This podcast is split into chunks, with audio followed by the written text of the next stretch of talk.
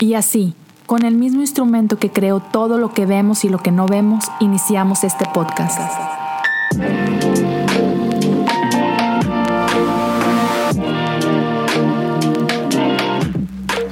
Bienvenidos a Cosas Comunes. Hola, ¿cómo están todos? Gracias por acompañarme una vez más. Hey, antes de entrar al episodio, y ya sé, ya sé que viste con quién voy a platicar el día de hoy, yo sé que ya viste el nombre de la persona y todo, déjame decirte, estoy emocionado ah, porque escuches esta conversación. Uh, Koalo e, es uno de mis héroes, yo me dediqué a, adoración y alabanza por muchísimos años y pues, man, mis respetos y mi admiración uh, para él, así que ya, e, e, esto es significa mucho para mí, es, es bastante importante, la neta, este, me, encantó poder platicar con él, pero antes de llegar a eso, antes de llegar a la conversación, uh, quería tomar un momento para darte las gracias. Gracias por tu apoyo, gracias por ser parte de esta comunidad. Y quería pedirte un favor. Si, si este episodio te gusta, ayúdame a compartirlo en redes sociales. Uh, si escuchas este podcast, uh, te invito a que le des follow o que le des subscribe donde sea que lo escuches. Si te deja dejar un review por ahí, hey, un review ayuda muchísimo a que otra gente pueda conocer de cosas comunes y que pueda este, por ahí escuchar y, también ser bendecidos. E, esa es la intención, ¿no? ese es el, el deseo. Entonces, gracias a todos los que escuchan, gracias por compartir otra vez. Arróbame Leo Lozano HU, taguéame en tus redes sociales. También, si de casualidad estás viendo esto, ya sea en Facebook o lo estás viendo en YouTube, uh, no seas malo, dale follow a la página o al canal, ¿no? Uh, activa tu campanita para que te lleguen las notificaciones. Igual, si puedes dejar un comentario también eso ayuda muchísimo a que otros puedan uh, conocer uh, este tipo de contenido y por ahí se pueda propagar un poquito. Entonces, si me ayudas con eso, eso te lo agradecería con todo mi corazón. Gracias a los que están apoyando en Patreon.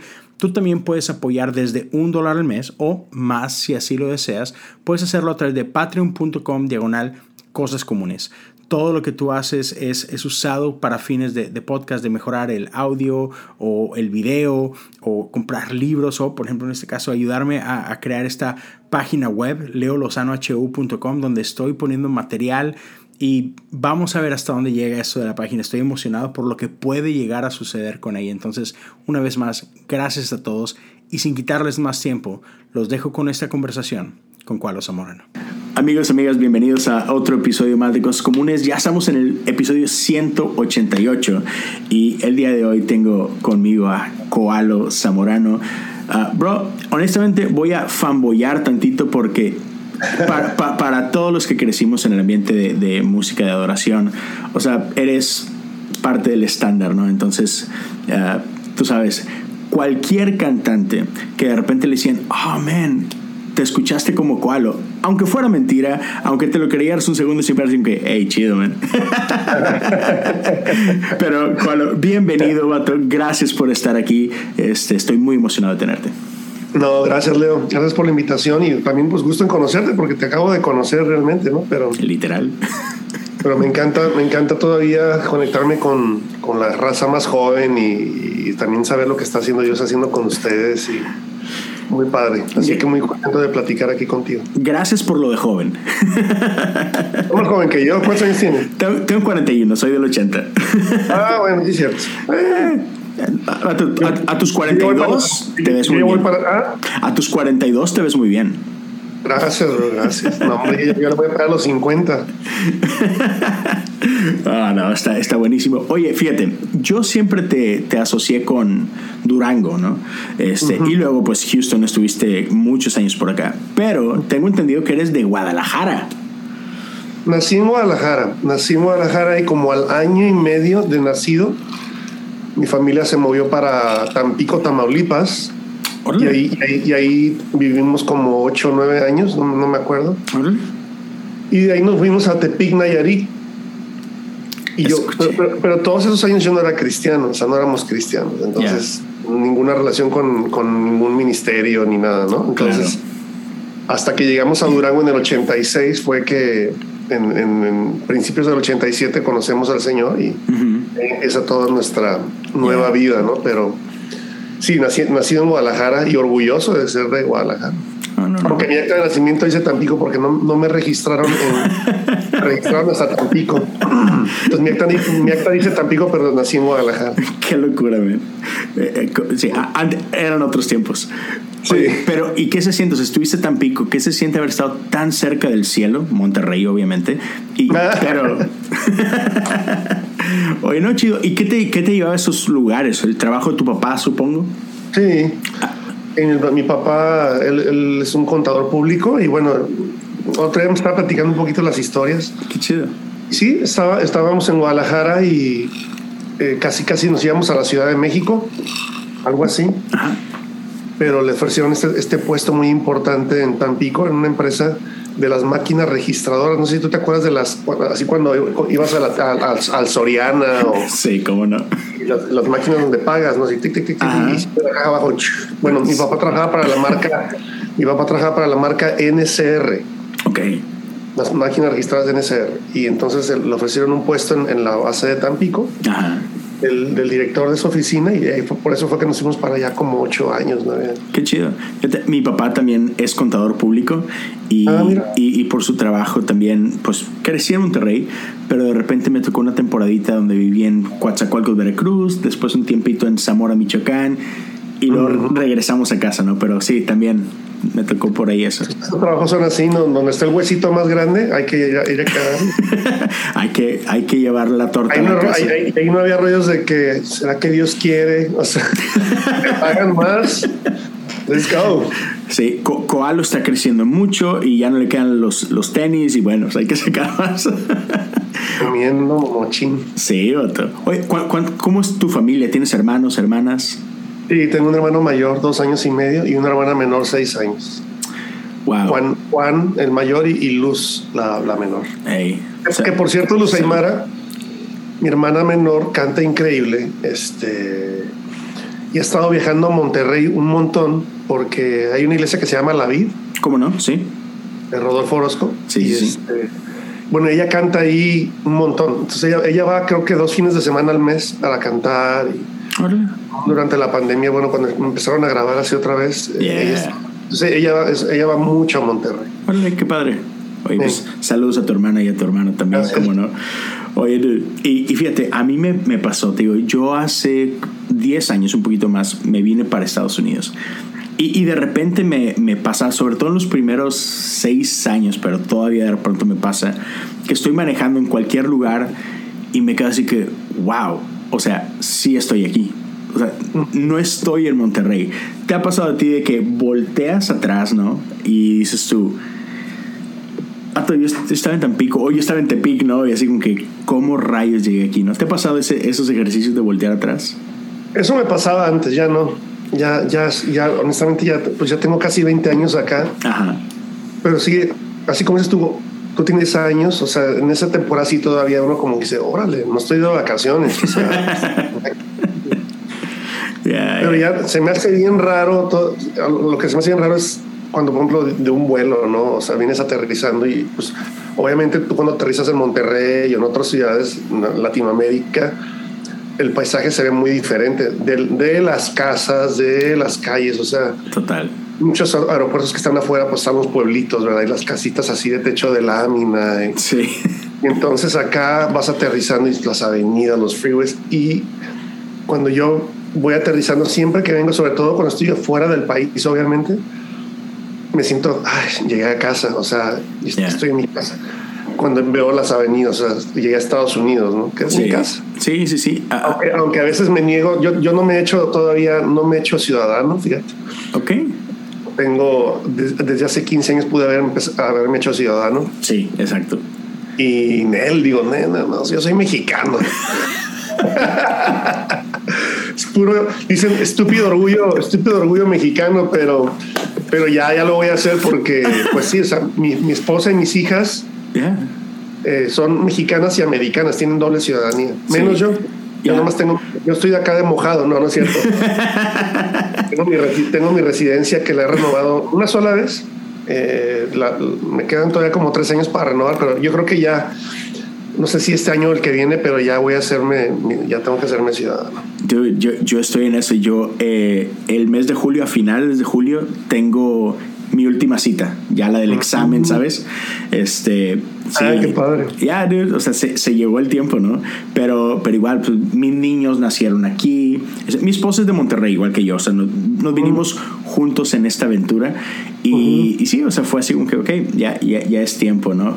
Pero, entonces, ¿tus hijas todas nacieron en Estados Unidos o alguna nació en México? No, la mayor nació en Durango. Ok. Y de cinco años llegó acá. Y ella, y ella, es la que tiene más arreglo, aunque fíjate, solamente vivió cinco años en México, pero ella es bien mexicana también. o sea, habla los dos idiomas perfectos, pero, pero um, se casó con un americano, o sea, ahora tienen un hijo, o sea, de cuatro meses. Y este, pero si yo, yo cuando ah, de repente hablamos de la locura de regresarnos a México, yo me voy, yo me voy con ustedes. Ella ama a México. La, chiquita, ¿no? La bueno, la de 17, ¿no? Ella quiere hamburguesas y, o sea, o sea, le gusta la comida mexicana y todo, pero pero la verdad es que sí, ella es nuestra gringuita y ella, es una, ella es una Houstonian. Oye, pero lo dijiste así muy, muy como que rapidito, pero abuelito koalo, vato. Sí, man.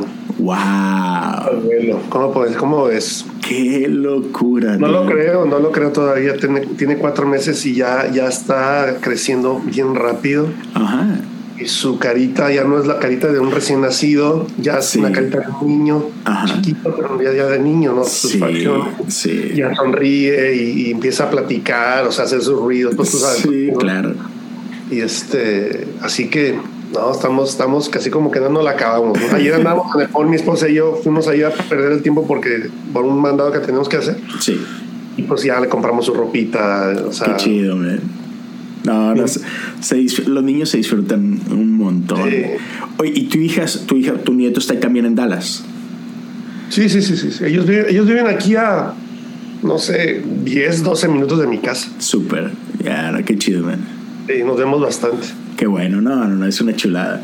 Oye, y, digo, nada que ver con lo que vamos a hablar y todo, pero aprovechando, ¿fue difícil para ustedes que, que tus niñas no olvidaran, o sea, vaya, no ignoraran el español? Eh, bueno, te digo, la mayor fue al revés. La mayor, como, como nació en México, a ella tenemos, la forzábamos a hablar en inglés. Ok. Ella no quería.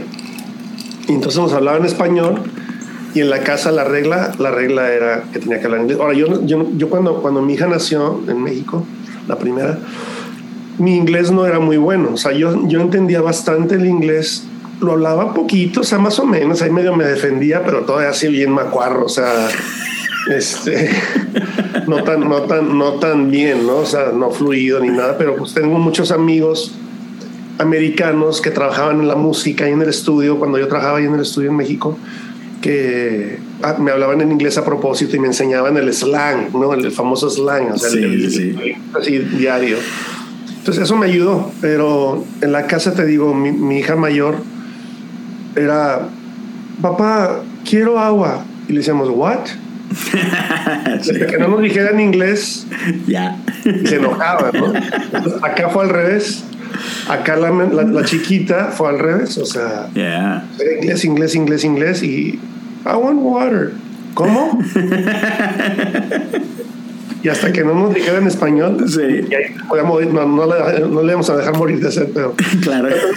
Pero ahora, ahora ya de grandes, pues yo, yo, estamos muy agradecidos porque la mayor, pues te digo, habla, habla los dos idiomas perfectos. Ya. La menor habla muy bien el español. Obviamente, de repente se, se, le va la onda cuando así es él o la. Claro.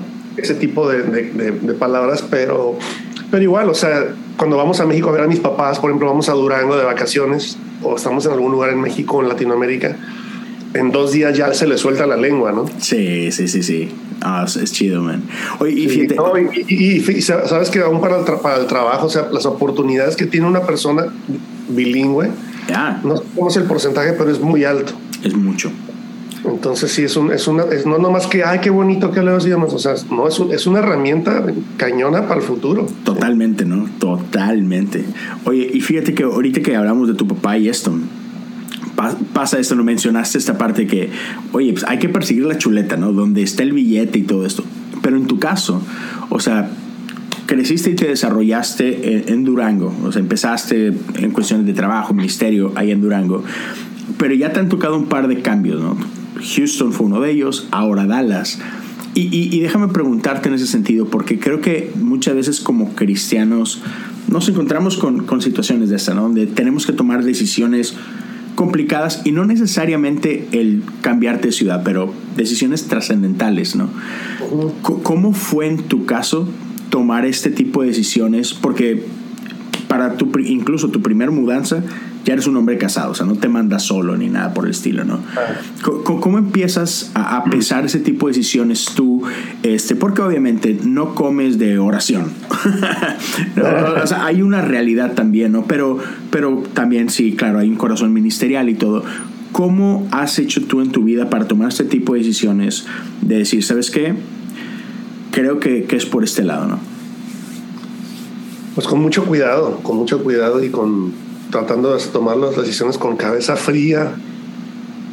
Y sobre todo obviamente eh, aunque aunque uno ora y, o sea honestamente todas estas decisiones que he tomado por ejemplo de, moverme de México a Houston esa fue una de las más pues, más fuertes porque no, nada más me cambié de una ciudad a otra ciudad sino me cambié de país de cultura de o sea la familia. Cuando yo me cambié de, cuando nos cambiamos de, Durango a Houston eh, hablando de dinero, por ejemplo, o sea, yo tenía, yo ya, yo ya era el encargado del estudio de grabación en Durango, en canción, eh, tenía un buen sueldo, no era así, wow, impresionante, pero tenía un buen sueldo cómodo. Ya estaba generando bastantes regalías porque era cuando se vendían un montón de, de discos, cassettes. O sea, ahora pues es otro rollo porque todo es digital, entonces es diferente, ¿no? La, toda esta onda. Pero antes cuando se vendía la música, o sea, ahí es los, los compositores hacíamos, si teníamos muchas canciones, ahí había un montón de dinero. a mí ya me estaba entrando dinero americano, que obviamente yo viviendo en México, pues rendía un montón más. claro. Entonces se cuenta que, mm, por ejemplo, así para que se den una idea, ¿no? Yo, mi papá cuando, cuando yo me casé, él me transfirió una casa que compró, él te había comprado eh, de esas de interés social. Ajá, sí, sí, sí. Están pegadas una a otra así, muy chiquita, eh, porque ahí fue donde vivimos con mis papás en Durango y luego ellos se fueron a vivir a otra ciudad y pues él me dijo, pues si quieres quedarte con la casa y síguela pagando. Y era un paguito chiquito. Entonces, cuando yo empiezo a generar ya más lana y todo así, las regalías y todo, me tiro y construimos, casi casi tumbamos la casita esta contratamos un arquitecto y construimos una casa de dos pisos y así con bóvedas y digo, en el poquito terreno que teníamos, pero hacia arriba. Sí. Aprovechando hacia arriba, entonces dos pisos. Y bueno, hicimos la casa en ese momento de nuestro sueño, voy a decir así, o sea, los cuartos que queríamos y más baños, porque si, si supieran la casa donde yo vivía cuando me casé, no, no, creas, o sea, la cocina ahora era un baño, o sea, de, ese tamaño era la cocina. ¿no? Y entonces este, compramos, yo me acuerdo que tenía un carro y ya, ya había comprado un carro nuevo y lo había podido pagar y todo. Un, neón, no sé si te acuerdas de los neón. Claro.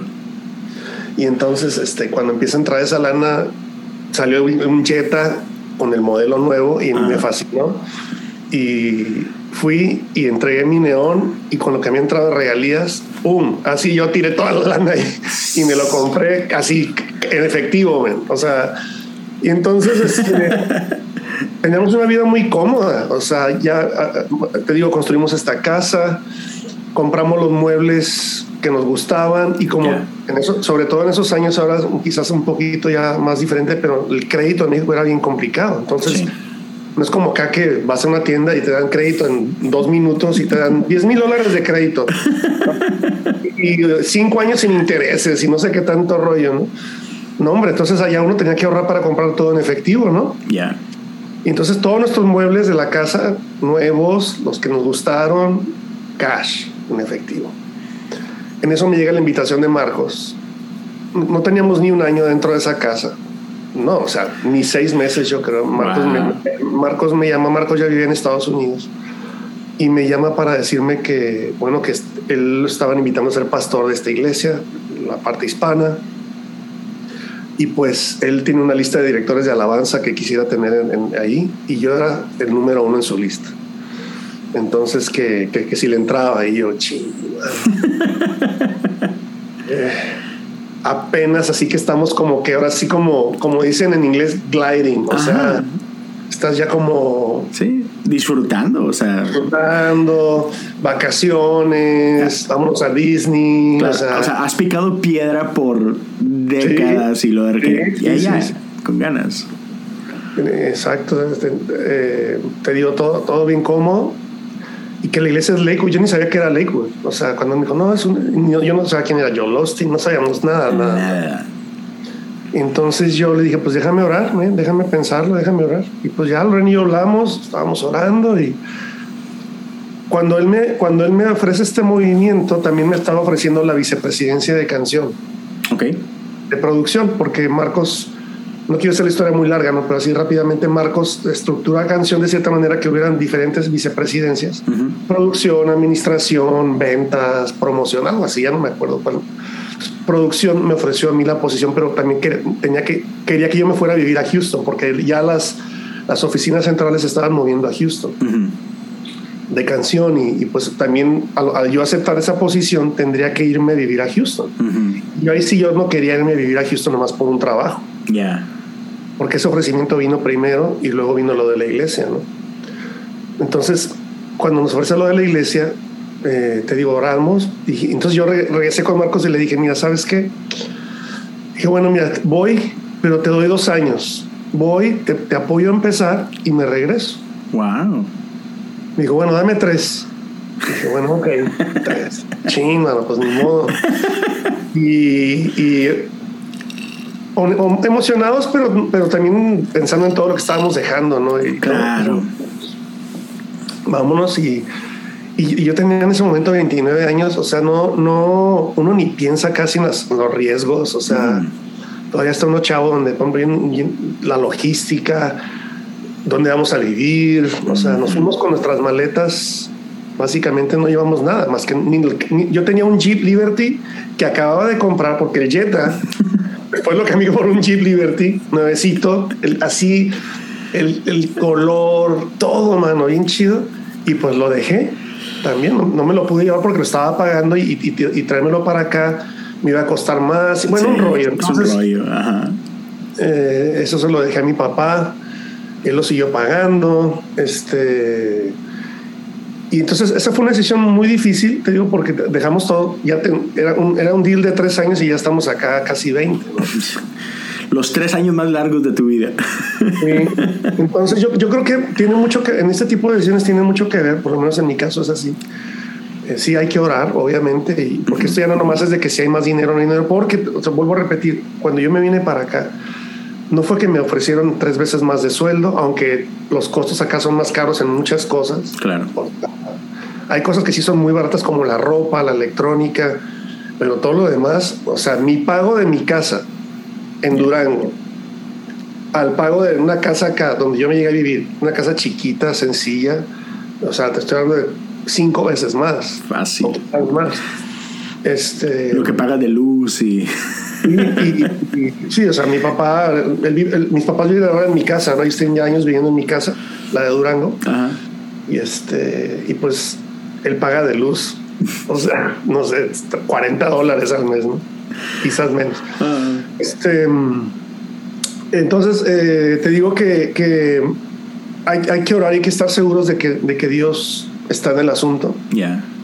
Pero también Dios no nos la va a poner tan fácil, creo yo, porque a veces, imagínate si uno nos dijera exactamente, nos dejara ver el futuro así tan fácil, pues no, no, necesitaríamos fe. Ya. y por eso la fe dice la Biblia que es, la certeza de lo que se espera y la convicción de lo que no vemos. Ya. Y entonces esos pasos son también de fe, o sea, de tirarte y decir, bueno, yo siento que es Dios, pues me voy a tirar. Ya. Lo padre es te digo, lo padre que, que a mí me, yo, yo, he aprendido en estos años, en estos últimos años, me lo decía un pastor que también es como un mentor, me decía, es que mira, Cualo, tú eres un buen hijo. Tú eres un buen hijo, hablando un hijo de, de, de, Dios, ¿no? Tú eres un buen hijo. Eh, eres un hijo que amas a Dios. Donde tú vayas, lo que tú hagas, Dios lo va a bendecir.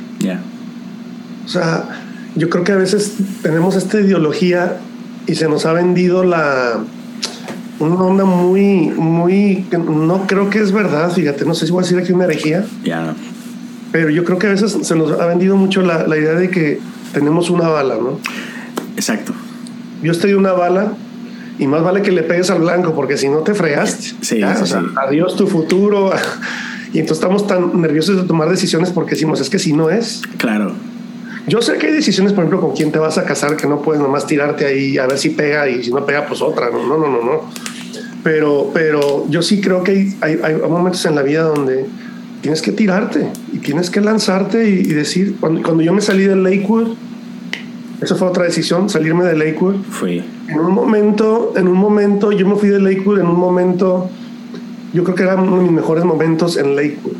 Yo, de, de, mm, de conexiones, de amistades adentro de Lakewood, aún con el pastor Joel. O sea, el último año antes de que yo me fui, eh, me llamaban a reuniones donde estaba él y otras dos personas y yo.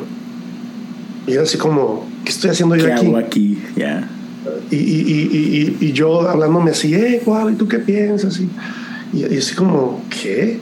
Ya yo tenía una amistad muy, muy cercana con uno- el número 3 de Lakewood. Y nos íbamos a comer una vez al mes, por lo menos. Y tú no sabes cuántas veces en sus pláticas él me preguntaba cosas. Y yo me daba cuenta que lo que yo le decía, ¿tú qué piensas de esto? No, pues, eh, ta, ta, ta.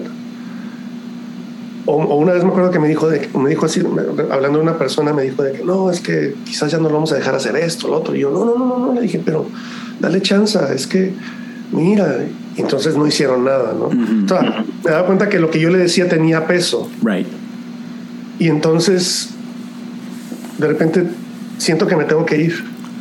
Y es como, ¿qué? Y yo sabía que tenía que irme, o sea, no, no, no, no tenía la menor duda. Wow. Mi movida de Houston a Dallas fue otra de esas movidas muy fuertes porque igual, lo mismo, estaba en esta iglesia Champion Forest, ahí en Houston. Ya. Pastor Ramón Medina, que lo quiero un montón y, y él me- también, yo sé que me tiene mucho aprecio y me estaban, me estaban tratando bien, tenía muy buen sueldo. Bro, los beneficios de ser un pastor en una iglesia bautista son impresionantes. Sí. Este, él quería que yo me quedara ahí para toda la vida, o sea, y en enero del 2015 le dije, bro, me tengo que ir a Dallas. Siento que me tengo que ir a Dallas a vivir. No tenía un ofrecimiento de trabajo en Dallas, no tenía nada listo, no tenía nada preparado, o sea, yo tomé la decisión Wow. y me, me pidió que nos quedáramos hasta julio del 2015 para preparar a alguien o preparar la transición. Y este y llegamos acá a Dallas a sentar, o sea, en, en esa transición de enero a julio, yo ya conocí al pastor de adoración de Gateway. Sí. Y Empezamos a tener una amistad muy padre y cuando le platiqué que nos venimos a vivir para acá, él se emocionó un montón y como a los dos meses me llama y me dice, Coalo, yo no te quería decir esto cuando te conocí en el 2013, pero cuando yo te conocí, Dios me dijo que ustedes iban a estar acá. Eh, entonces, ella tiene todo preparado, no te preocupes, o sea, y como a los dos meses él me dice, me ofrece una posición en Gateway Adoración en inglés, porque acá no había, no había nada, todavía no hay nada en español así grande, una iglesia. Wow. Yo le dije, pero ¿qué voy a hacer? Yo, yo no, o sea, yo no quiero cantar en inglés. No, no, no, no. Me dijo, tú sigue viajando, sigue haciendo tu onda. Tú vas a ser un embajador de- del reino y de Gateway. Me- y me pagaron por casi dos años un, un muy buen sueldo para Wow. hacer eso, ¿no? Qué locura. Y chin, ya me eché un montón de tiempo, ¿verdad? Pero. Ah, dude, eh, para eso es esto, no te apures.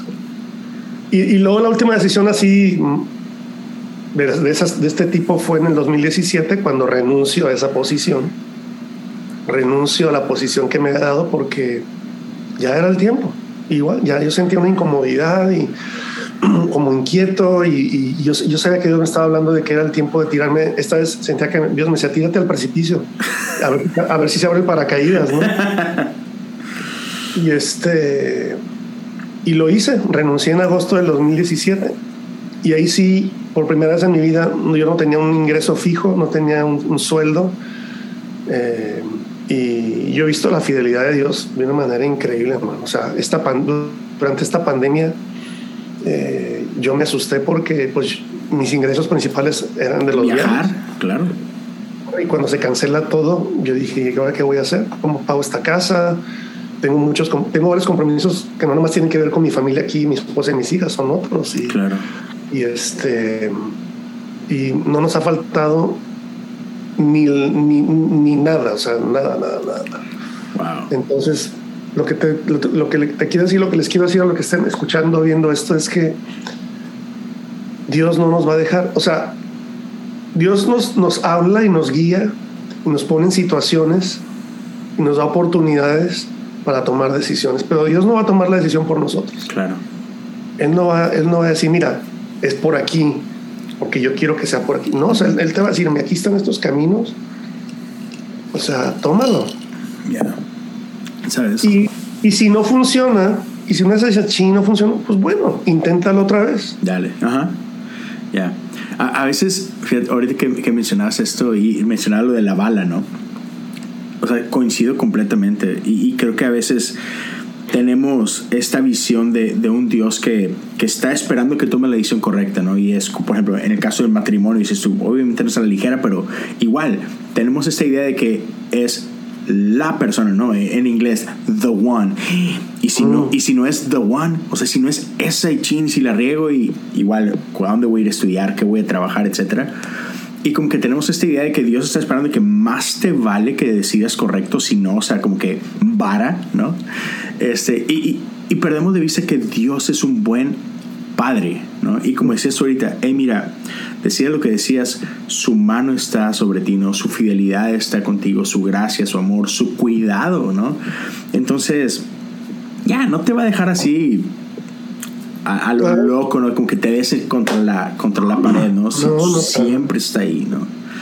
Así es. Dude, qué chido. Me, me, me encanta escuchar esa, esa parte de, de, tu historia y todo esto. Y, por ejemplo, eh, te escuchaba en este, en este live que, que, mencionabas hace ratito con Javier, ¿verdad? Se llama. Si no me equivoco.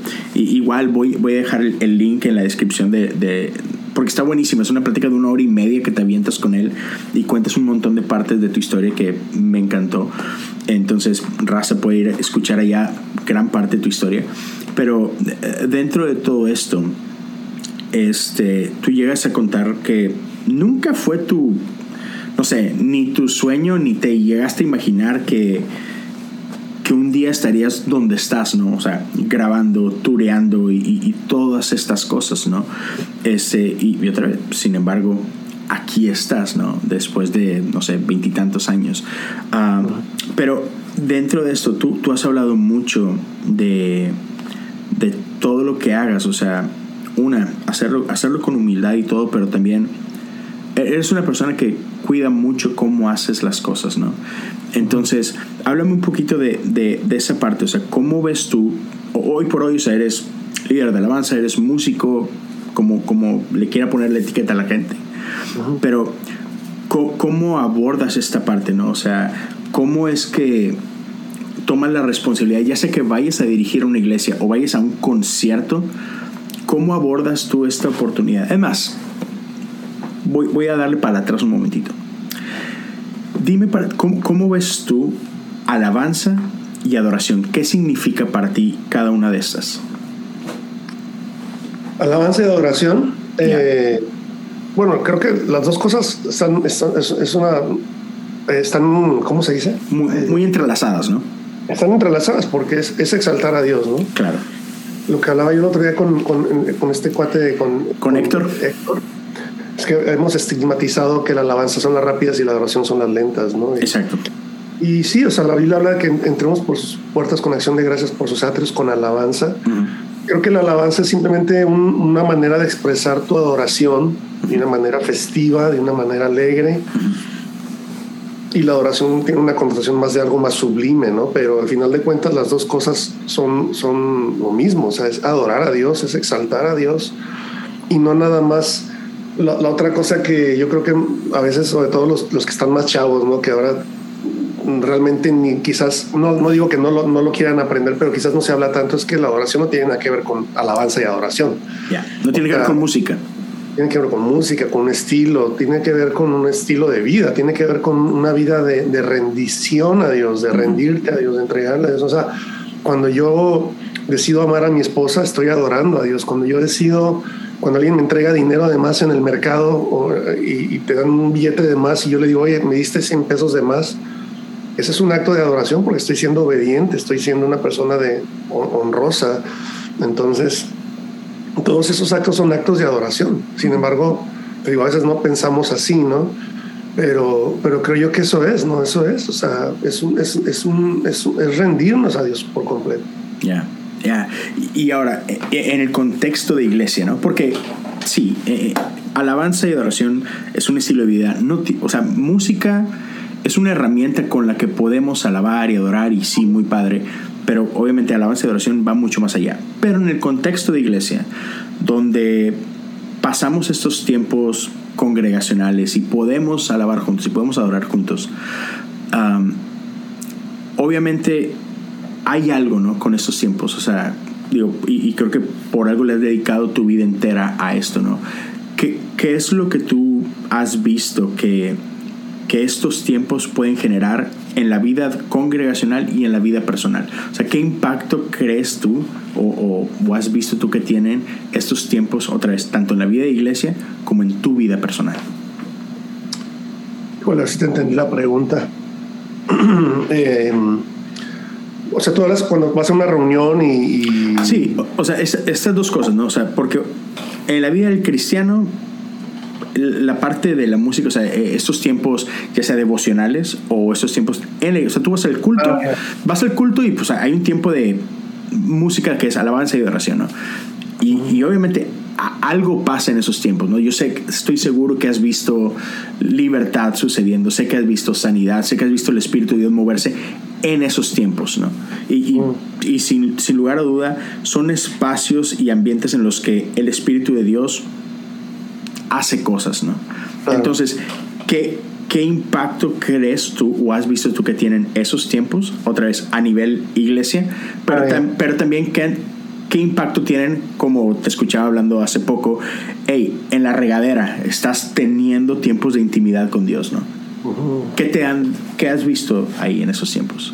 Sí, o sea, lo acabas de decir, o sea, no, no, no hay, no hay un lugar específico, no hay un lugar eh, donde nada más Dios se pueda mover. Y yo sé que a veces nos esperamos a llegar a la iglesia para, para tener esos tiempos con Dios, ¿no? Y, o con todo lo de la pandemia, ¿no? O sea, eh, ya no, nos, quizás no estoy yendo tanto a la iglesia, entonces esos tiempos los tienes en tu casa.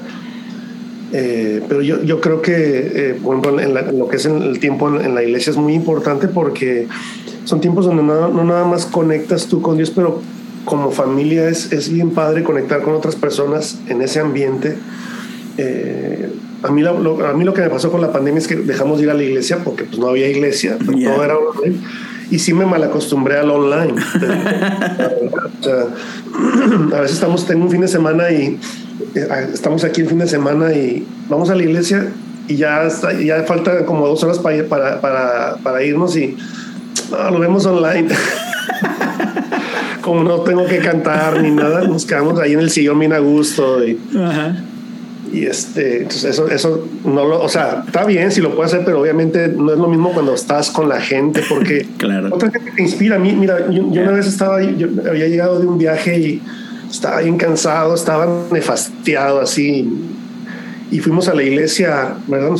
Eh, ese fin de semana aquí en, Dallas y fuimos a la iglesia a la reunión y yo iba, no iba de malas, pero estaba cansado. Entonces nos sentamos en un balcón por ahí arriba donde siempre nos sentamos cuando vamos ahí y este no tenía ganas de cantar, no tenía ganas de, de, nada. O sea, estaba yo con manos en la voz, escuchando las canciones y también criticando todo. ya están cantando la misma rola de siempre, ya que cambien esa canción, man. Y ay, esta, chava, esa chava ya está empezando a hacer sus rollos con su voz y así, mal, ¿no? Sí, sí, sí. En eso veo un niño enfrente de mí, como de así, no sé, 10 años por ahí, un americano, así un güerito con sus manos levantadas adorando, pero así con todo. Y me inspiró ese niño, o sea, ese niño me, me movió y, me, literalmente me dirigió. y yo lo vi, no, dije, no manches, ¿qué estoy haciendo? Y saqué mis manos de la bolsa y órale, a darle. Y eso, obviamente, eso no va a pasar en la casa casi, o sea, la casa pues, y la televisión, pero eso es bien importante, creo yo. Y sí, como dices tú, o sea, yo, yo, he visto a Dios moverse de una manera muy padre en, en, en un ambiente de iglesia. Este, pero creo que cuando uno está solo, ese es el reto, porque yo lo predico mucho esto y yo tengo que, yo tengo que esforzarme también yo a hacer lo mismo, porque una cosa es predicar y otra cosa es vivirlo, pero por eso el Salmo, el Salmo 103 dice, bendice alma mía al Señor. O sea, este salmista, esta persona que estaba escribiendo este salmo, no sé qué estaba sintiendo, pero tenía que decirle a su alma, hey, adora a Dios. O sea, adora a Dios. Y dice, y no te olvides de ninguno de sus beneficios. O sea, em, em, empezó a hablarse a sí mismo, ¿no? Yo creo que a veces nos hace falta más hacer eso porque a veces estamos, eh, o sea, a la iglesia cuánto vamos, dos horas a la semana, dos, tres horas a la semana. Eso es todo. No sé cuántas horas ¿Cuántas horas hay a la semana? ¿no? A ver, vamos a hacer la cuenta aquí. 24 por 7 días. Estos 140, 7 por 4, 24. 168. Eh. Esas 168, 3, ponle como mucho en la iglesia, 165 horas. No es nada. O sea, ¿qué haces en esas otras 165, no? A veces vas en el carro. Yo a veces, o sea, yo he sido culpable de ir en el carro y poner, estar escuchando cualquier cosa. Charlie Puth me encanta la música de Charlie Puth. No todas, por supuesto, letras que no me gustan de él, pero. Musicalmente eh, bestial. Musicalmente, escucho música jazz, me encanta escuchar música jazz. Este. Ahora me está entrando la onda de escuchar más podcasts, fíjate. Este. Y el otro día yo sigo a un comediante que se llama Sebastián Maniscalco. No sé si lo has visto. No, no, no. Lo voy a checar. Chistosísimo, es un italiano y es y es fairly clean, o sea, no es, no es así mal hablado, de repente se pone por ahí, pero este, es muy chistoso. Y entonces me di cuenta que estaba en un, en un podcast de Kevin Hart. Y dije, uy, esto va a estar así increíble. Pero empezaron a hablar y empezaron a decir un montón de malas palabras y ah, me salí. Y me acordé de un podcast de que me habían recomendado de un señor que escribe libros, es cristiano él, pero son libros de liderazgo, y me puse a escuchar su podcast. Y obviamente le saqué mucho más jugo a eso que estar escuchando a, nada más chistes, ¿no? De la misma manera con la música, yo me he tenido que decir a mí mismo, ¿cuál vas a escuchar música que adore a Dios? Entonces voy a mi teléfono y empiezo a buscar un playlist de canciones de adoración. Y cuando menos pienso, estoy, o sea, estoy relajado, me levanta el alma. O sea, entonces yo creo que tenemos que esforzarnos, eh, Leo, tenemos que, tenemos que buscar maneras y tiempos donde, aunque no queramos, tenemos que decirle a nuestra alma, alma mía, vas a adorar a Dios. Ya. Es más, yo escribí una canción de ese salmo que se llama Vida Mía, no, no se llama Alma Mía, porque se llama Vida Mía. Y este, el coro, no sé te acuerdas del coro que dice, Vida Mía, hoy bendice. ¿Cómo no? Y este y esa es la onda, tenemos que adorar a Dios en todo momento, en todo momento. No tienes que ser tan raro, cantando ahí en el, en el, mercado, ¿verdad? Pero... Yo lo hacía. ¿Así? ¿Ah, sí, cuando tienes 18 años y tú, sí, todo para Cristo y no me importa. Qué padre. No, pues qué padre. Es más, te aplaudo por eso, ¿no? Hay otra raza que hace exactamente lo mismo, pero hacia, de, otra manera. Totalmente. Pero, pero, mm, digo, definitivamente tenemos que, la experiencia no nada más se queda en la iglesia. Ya. Tenemos que hacerla afuera también.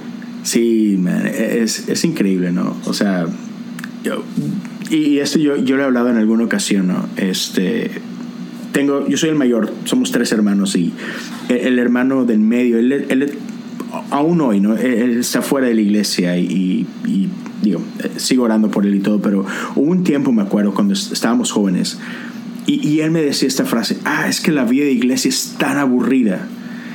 Y, y me acuerdo cuando me dijo eso, fue así como que, ah, no es mi experiencia. O sea, yo desde no sé, crecimos todos en iglesia, ¿no? Pero desde los, no sé, 16 más o menos, yo me empecé a involucrar mucho y me involucré a través de la alabanza de oración y después con jóvenes y todo.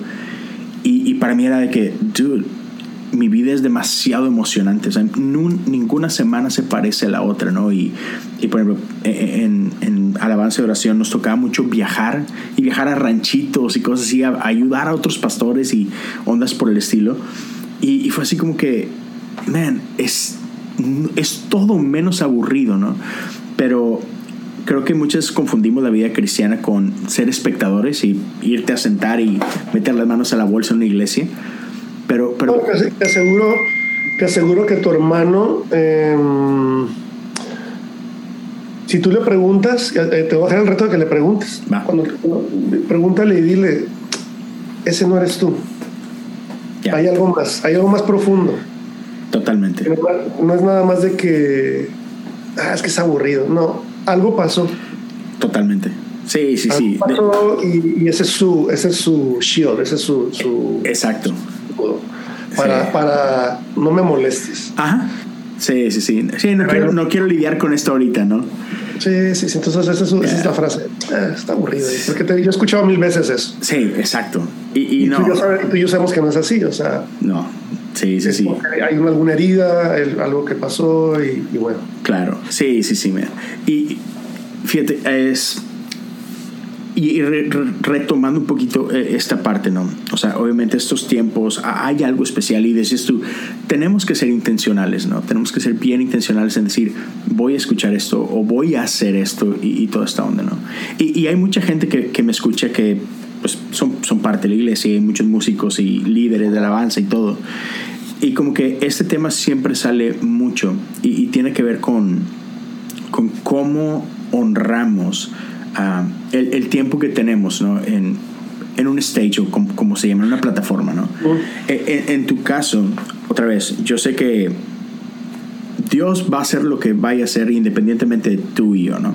E, eso es un hecho. La Biblia dice que donde hay dos o tres, Él está ahí. Entonces Dios ya está ahí desde que tú llegaste. Ese, no es el problema. Pero, pero sin duda hay, hay algo que nos corresponde hacer a nosotros. ¿no? Entonces, en tu caso, ¿qué es lo que te ha servido a la hora de prepararte para ir a una iglesia o para ir a un estadio, ¿no? sea lo que sea el caso? ¿cómo, sí, ¿Cómo te preparas para esos tiempos? ¿no? A nivel o sea, musical, qué tipo de cositas haces que sabes que te van a ayudar, pero también cómo preparas tu corazón ante el, amen, va a haber, no sé, 100 personas enfrente de mí si tú quieres, pero sé que, sé que hay un grado de responsabilidad por ahí. ¿Cómo, cómo lo haces tú? Bueno, he cometido un montón de errores ahí, tengo que aceptarlo y, y, es, tú dijiste la palabra, ¿no? Ahorita en la pregunta dijiste la respuesta. Es preparación y la preparación es en, todas las áreas, obviamente, en organizarte, en saber. Creo que, creo que, creo que otro estigma que tenemos muchos eh, es que entre menos preparación, más va, a haber más fluir. No quiero prepararme tanto porque, no, es que quiero que fluya. no quiero amarrarme una lista porque, claro.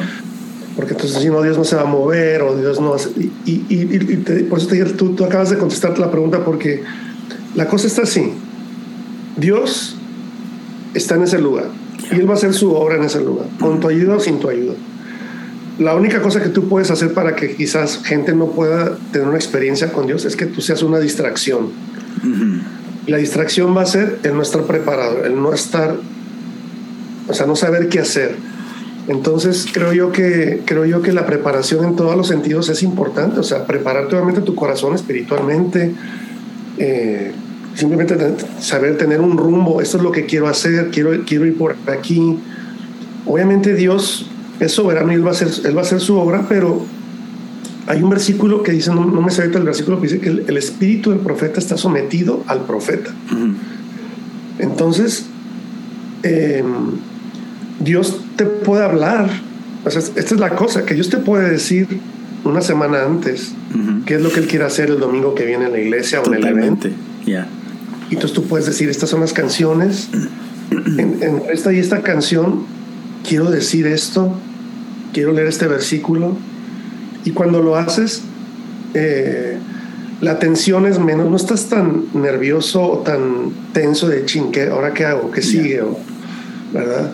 Entonces, em, creo que para mí la preparación es clave, es clave para donde quiera que vayas, en todos los aspectos, musical, espiritual, emocional, todo, porque, porque entonces sí, tú estás más tranquilo y si viene un cambio, es más fácil hacer ese cambio que si no estás preparado, porque entonces yo, yo muchas veces me subía a, a, dirigir la alabanza a un evento sin saber qué vamos a hacer. Cantando y ahí como que ching, estás pensando, ¿y ahora qué hago? ¿Qué canción cantamos? Tratando de comunicarlo a los músicos y todo, y, y muy tenso, ¿eh? o sea, los músicos están tensos, todo el mundo está esperando que tú digas qué hacer y eh, entonces em, yo escuché una frase que decían hasta personas que cuando van a predicar ni se preparan predicar, ah, para predicar porque dicen, no, es que para que el pan esté fresco, algo así. Muy buena excusa. Yo me quedo pensando, a lo mejor lo dicen con una no estoy, no estoy diciendo que lo que están haciendo es, es algo malo, a lo mejor es así como ellos funcionan, pero yo pienso, o sea, para yo preparar, yo, o sea, quizás esos les doy un pan, ¿verdad? Un bolillo, un pan de agua, no sé cómo se llama en otros lugares, pero, o sea, ahí está su pan. Pero si les quiero traer a estas personas un pastel de tres layers con cosas, y, o sea, eso no lo puedo preparar en, a la y se va. Claro. Hay que prepararlo, hay que, hay que producirlo, hay que ver los ingredientes. Ya. Entonces, yo, yo me doy cuenta, o sea, por ejemplo, aquí, aquí en Gateway yo he aprendido un montón de todo esto, mano, porque a veces queremos sobre espiritualizar tanto las cosas y si no tiene mucho uh, wow, o sea, Dios no está ahí y eso es no es cierto. O sea, tú puedes tener una reunión, tú puedes tener un, evento, tú puedes tener una presentación, una prédica bien organizada, bien, todo bien preparado y Dios sales de ahí te hijo, no manches, Dios me habló de una manera tan fuerte. Ahorita tuvimos eh, a un, pastor muy joven que se llama Tim Ross, es un morenito. Bueno, ese tipo predica increíble y, viene y, Dios hace cosas así bien padres, un poquito espontáneas, pero su, su prédica, su charla es tan, tan padre, tan rica. Sale uno, pero, o sea, administrado, enseñado. Yo cuando tuve que dirigir en Lakewood, yo venía de Durango, ¿ves? Yo estoy en Durango, yo dirijo la alabanza en Durango, yo no hacía una lista de canciones, porque quería que fluyera y era la mejor excusa para decir no me preparé. Claro. O sea, la neta es que ni pensé en la reunión hasta que me, estacioné afuera de la iglesia. Sí, claro. Chief de director de alabanza y pues vamos a dirigir la alabanza. Y antes de esto yo no pensé en nada de la alabanza. Entonces, y la onda, no, vamos a fluir, vamos a fluir. No, es que tiene que fluir y síganme, ustedes síganme. Yo decía, ustedes síganme. La primera rola es Celebrada a Cristo, ¿no? Celebrada a Cristo. Y, este, y de ahí me siguen pero es que yo no me había preparado. Y, o sea, Dios se movía y, la gente al final nos decía, ay, qué bonita estuvo la alabanza. claro. Llego a Houston, a Lakewood, y me piden la lista de canciones seis días antes. Tienes, y me dicen, tienes 23 minutos, no 22, no 24. Y yo, ay, joder, eso fue, eso fue una lucha para mí, o sea, preparar y pensar seis días antes y hacer la lista, pero lo que me di cuenta es que yo llegaba preparado, yo llegaba más relajado, yo ya sabía lo que se tenía que hacer. Y Dios va a soplar sobre eso, ¿ves? Claro. Cuando nos preparamos, es que, ah, es que luego le atamos las manos a Dios. Esa es, una tontería, I'm sorry. Pero eso es una, excusa.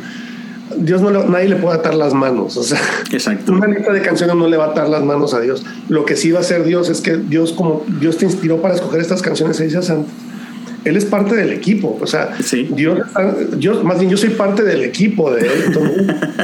Eh, somos un equipo. Entonces llegamos a esta reunión, a este evento, y Dios lo que hace es simplemente hacer y sopla sobre eso. Y ahí, y ahí, es ahí es donde viene el momento sobrenatural de lo, que tú preparaste. Donde una persona después dice, es que cuando cantaste esa canción, es que cuando dijiste eso, antes de la canción, Dios me habló eh, Dios me retó. Y, y dices, ah, de veras, yo ni me acuerdo. Ajá. Es lo que Dios hace. Ya, sí, totalmente. Pero llegaste preparado, o sea, y no, eso no le quitó nada especial a, a, lo que Dios iba a hacer en la reunión. Entonces, creo que yo que son estigmas que nos ponemos, honestamente. Que, ni, están en la Biblia, o sea... Ah, o sea, exacto.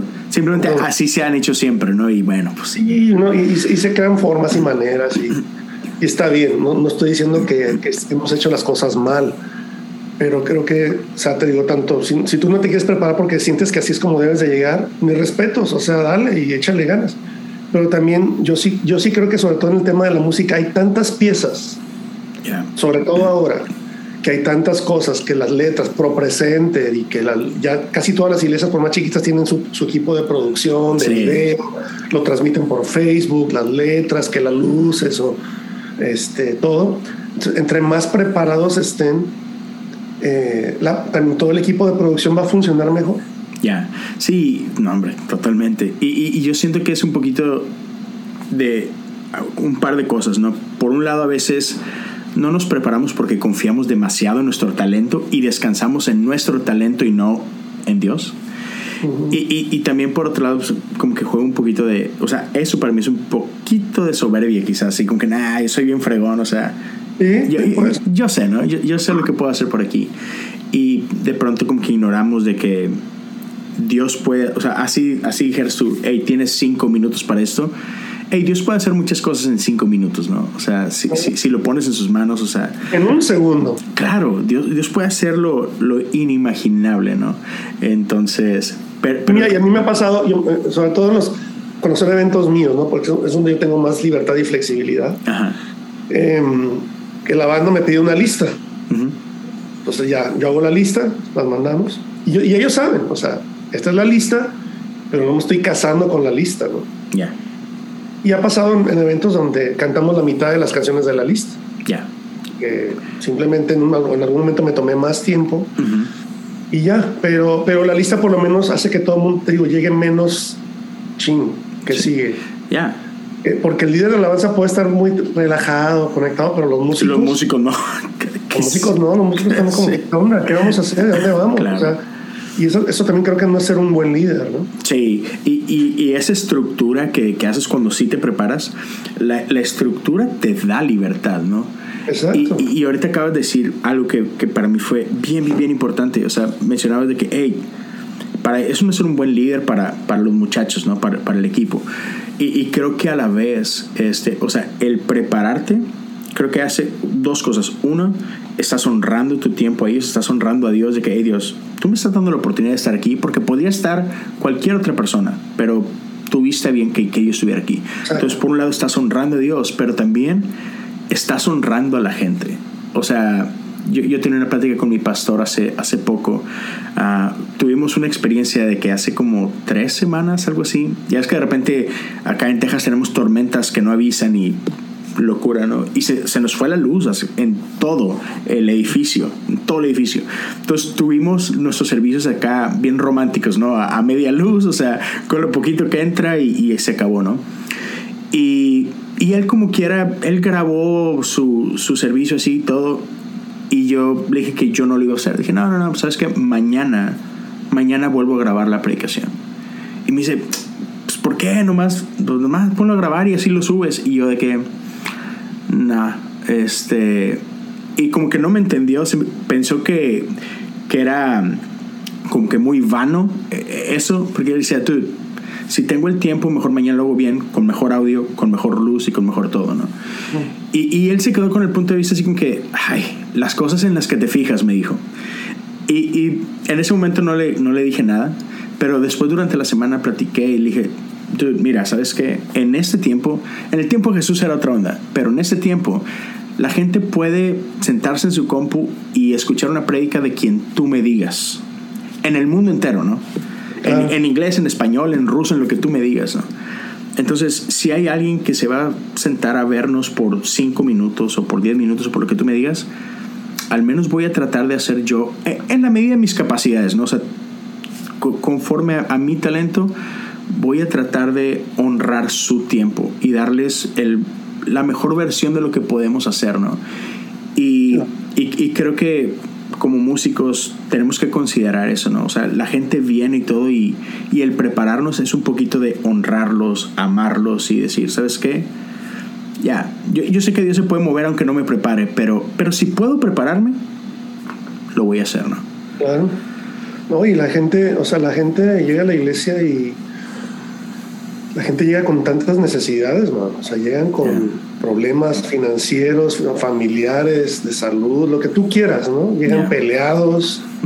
Y ese es su tiempo donde quizás hay algo que pase, hace que despierten o que les dé una luz de esperanza. Entonces, un tiempo muy importante, quizás no tan crucial para el músico, el, músico está ahí, sobre todo los músicos solteros, ¿no? Que los músicos en iglesia lo ven como de qué. Sí. Ah, tengo tres gigs el domingo, porque andan de iglesia en iglesia tocando, entonces, y no le ven la importancia, pero para, para, mucha gente esos tiempos son tiempos de vida o muerte casi, casi, ¿no? Sí, es como que es un pedacito de cielo en medio de un infierno que es su semana, ¿no? Sí, sí, sí, entonces sí, entre más, digo, y eso, eso yo creo, entre más uno madura, más importancia le da a uno, ¿no? Porque yo, yo cometí los mismos errores, o sea, no, no, no soy capacito, yo nunca lo he hecho. Ya, claro. No, un montón de veces. Tú no sabes cuántas veces yo me subí sin prepararme, sin saber qué voy a predicar, o qué me invitan y qué predico. No, pues me echo esta. O, sea, yo creo que todos hemos cometido ese error, ¿no? Totalmente. Pero si uno va aprendiendo de eso y uno va entendiendo que, que sí. O sea, yo respeto mucho al pastor Joel Austin por eso. Yo aprendí mucho de él en eso. Es un hombre que se prepara para su prédica impresionantemente. Eh, nuestro pastor Robert Morris también acá, este, él dio una práctica de eso. Y él decía que él, dice, miren, durante la semana yo lo que hago es esto. Y agarraba la Biblia, la abre y empezaba a hacer esto, a succionar aire porque estaba hablando de, estaba haciendo una, referencia al, scuba diving, cómo tienes que tener oxígeno y todo. Sí. sí. Esto es lo que yo hago entre semana. Cuando llega el domingo, yo hago esto. Buenísimo. Claro, porque por eso cuando uno se siente a escuchar sus predicas, dices, wow, impresionante. Ya. Se preparó. O sea, tú te das cuenta, este señor se preparó. Este nomás no se sacó ahí una predica de fuego y gritando las mismas frases de siempre. No, o sea, te está dando carnita, ¿ves? Sí, man. Entonces, este, sí, yo creo que la preparación nunca nos va a perjudicar. Ya, exacto. O sea, la falta de preparación quizás te perjudique, pero la, la, estar preparado nunca te va a perjudicar, siempre te va a beneficiar. Totalmente, ya. Coalo, muchísimas gracias, bro. Ah, antes de terminar, no, no, quería desaprovechar eh, esto, pero mi, uno, uno de mis discos favoritos, de hecho, ayer, ayer salí a correr y, subí una story de esto, ¿no? Me fui escuchando eh, el BSB, el, segundo, QH, QH, ¿no? Es uno, es uno de mis discos favoritos en español. Y dentro de esa, y, y, que no sé, no sirve para correr, pero a mí me gusta mucho, la de Salmo 51, dude. Es, es de tus rolas, es una de mis favoritas, man. Ah, y esa versión, después sé que la volviste a grabar después, pero la versión original me mata, me mata. Pero, pero ¿cuál, ¿cuál es tu álbum favorito de los que te ha tocado producir para ti? ¿Y cuál es tu rola favorita? Mi álbum favorito al día de hoy es el que acabo de hacer, Gloria sea a ti. Ajá. Ese es mi favorito. Eh, las canciones, eh, grabé canciones que yo he escrito, que las ha grabado Marcos, otras personas. Ajá.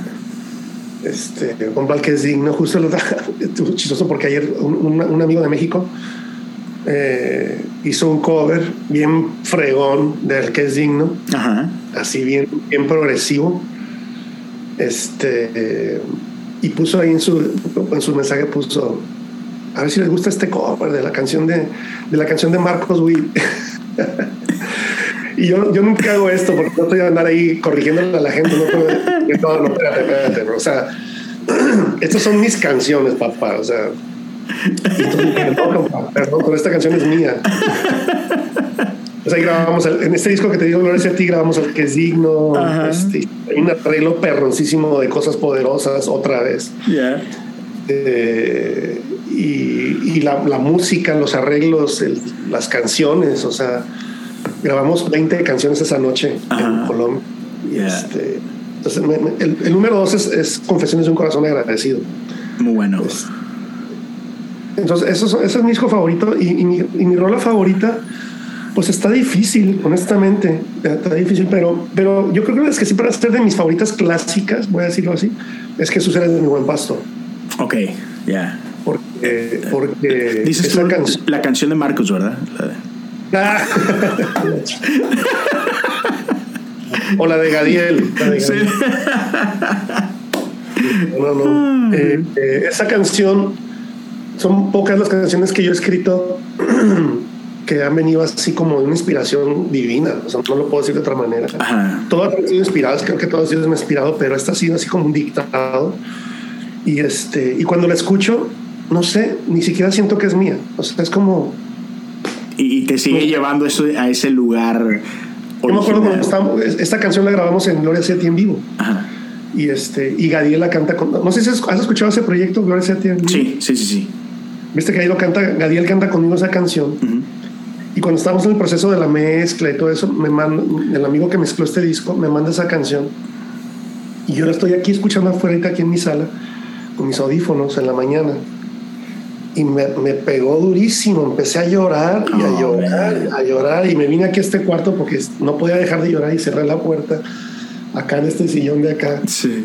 Y me puse, me senté a llorar y llorar y no podía dejar de llorar. Y era, y era bien loco, le decía a Lorena después, es que no sé, algo, algo, no sé, o sea, obviamente yo sé que fue Dios que me, Claro. era como que me estaba abrazando, era como que se, se sentía un abrazo así calientito y mm, no sé, me, me entró mucha, no, no, y no era sentimiento, no era que ah, la canción, no, era, No. o sea, Dios literalmente me estaba abrazando con esa canción y es una canción que yo escribí por lo menos hace 27 años.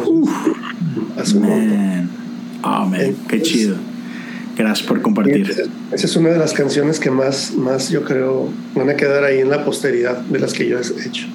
Me encanta. Y oye, cierro con esto. Un montón de, de directores de alabanza hoy por hoy están pastoreando. Marcos, Danilo, Jesús Adrián, Gadiel, ¿no? Si no me equivoco, está pastoreando Sí, también. Coalo, ¿cuándo, papá? Yo sé que ya pastoreaste jóvenes. ¿Cuándo? No, pues es que ya está. Eh, no, o sea, lo que, lo que pasa es que yo tengo tres años tratando de empezar una iglesia. Oh, wow, ok. Nice. Eh, eh, o sea, estás, o sea, realmente o sea, estás en ese proceso activo de plantar. Sí. Dude. Eh, solo que eh, desde hace tres años empezamos mi esposa y yo ya más seriamente a, a- a meter los pies en el agua. Qué chido. Pero Dios nos ha tenido así, o sea, esperando. Hemos, est- estamos en un proceso ahorita justo de, de resolver un par de cosas, pero yo, yo creo que ya pronto por ahí ver- verá- verán la noticia más oficial. No quiero, la iglesia que queremos comenzar mi esposa y yo, no la quiero empezar así grande, hacer mucha bulla. Mm. Queremos empezar chiquitos, queremos empezar así en un coffee shop quizás Nice, nice. hacer noches de adoración y oración, es como queremos empezar. Este, Me que empiece a llegar la gente que Dios empiece a traer. Eh, hay- en, Hechos 2, al final de Hechos 2, dice que Dios añadía a la gente que tenía que ser salva, ¿no? Dios Yeah. añadía a la iglesia a la gente que tenía que ser salva. No, no me quiero afanar en, uy, que llegue la gente, ¿y qué hago para que llegue gente? No, nosotros vamos a hacer noches de adoración, eh, oración y que Dios traiga a la gente. Yeah. Luego ya después empezar como tipo discipulado y de ahí poco a poco empezar a crecer de una manera más orgánica. Entonces, pero te digo, ya pronto, sí, quizás pondré algo por ahí, Qué chido, man. pero no, eso viene, eso viene, viene, porque sí es, yo creo que lo que pasa con directores de alabanza, los que realmente son directores de alabanza, lo digo así porque hay muchos directores de alabanza que realmente no, no lo son, son más como cantantes o Sí, artistas músicos. yeah. músicos. Pero el que es director de alabanza o pastor de adoración es hay, hay uno, es un- ese es uno de los mejores entrenamientos, ¿ves? Porque o sea, Totalmente. estás pastoreando gente, Sí. no te den el título. O sea, yo en Lakewood nunca fui el pastor de alabanza, Ya. el líder de alabanza. Ya. Pero todos los martes ensayábamos al coro, 200 personas, todos los martes. Teníamos 200 personas ahí y eso era nuestra congregacioncita. ¿ves? O Sí. sea, la gente podía hablar sus problemas. Yo tuve que meterme en pleitos entre, entre personas. Ahí, eh, espérense, espérense, a separar. Yo una vez casi golpeé a un tipo ahí porque se estaba aprovechando de una de su Wow. familia. Estaba, estaba golpeando a su familia. Oh, man. Y yo me acuerdo que lo, lo traje, porque él conmigo siempre era, ay, hermano Coal, así, palomita blanca. Yeah. Y cuando me dicen lo que estaba haciendo, ah, de veras. Entonces sí, lo cito a él, a su esposa y a su hijo. Y tenía un brother ahí de los, de los líderes porque dije, le dije, agárrame, bro, porque no, no va a ser que se me vaya a ir la onda. Estoy caliente. Y, yo me acuerdo, que le, me acuerdo, que le, dije, o sea, porque e, ellos estaban así, o sea, la esposa y el hijo estaban así como asustados, ¿eh? Y yo no, yo no, yo no veía eso en este tipo, yo no veía eso en, en el, en el brother del coro, o sea, yo no, porque él se veía siempre tan buena gente. Ya. Así como palomita blanca, ¿no? Entonces, cuando lo, lo confronto, eh, le digo, pégame, pégame se me queda no así. No, dije, párate. Trata de pegarme. Hazme lo que le haces a ellos. Wow. No, no, dije, no, ¿sabes por qué no? dije, porque tú sabes cómo te ves si tú me haces eso. Pero dije, eres tan cobarde que te aprovechas de tu esposa porque ella no se puede defender, te aprovechas de tu hijo porque no se puede defender. Man, qué duro. Y, y él estaba así como asustado, pero yo tuve que eso como para hacerlo reaccionar. Claro, ya no sé si estuvo bien o mal, a lo mejor un pastor, más de un pastor me van a regañar. y ya, eso se hizo. Te voy, te voy a profetizar. En este, en el chat que pongas en Facebook, no sé dónde vas a poner esto. Va a haber gente que va a comentar ahí. Usted no debería ser pastor, que no sé qué, si usted va a hacer eso. Pero bueno, no me importa. Pero, pero sí, o sea, te digo, me, me, ha tocado hacerla de todo y, y, bueno, obviamente hay cosas que no he vivido como pastor todavía, yo lo sé pero tenemos una carga muy fuerte por el hispano en, Estados Unidos. Eso sí, tenemos una carga muy fuerte por la gente hispana en, Estados Unidos y, y, queremos de alguna manera poner nuestro granito de arena para, para, levantar y ayudar a esas personas. ¿no? Entonces, Amén. Para allá vamos, bro. Estoy emocionado por eso y voy a estar orando por ustedes. Cual, muchas, muchas gracias, gente. Gracias por acompañarnos en este tiempo. Uh, cualquier cosa, este, ya saben, déjenos su, su mensaje. Pueden aquí interactuar con, con, nosotros y gracias a todos por su tiempo. Cual, una vez más, gracias, gracias por tu tiempo. Cuídate mucho y nos vemos todos pronto.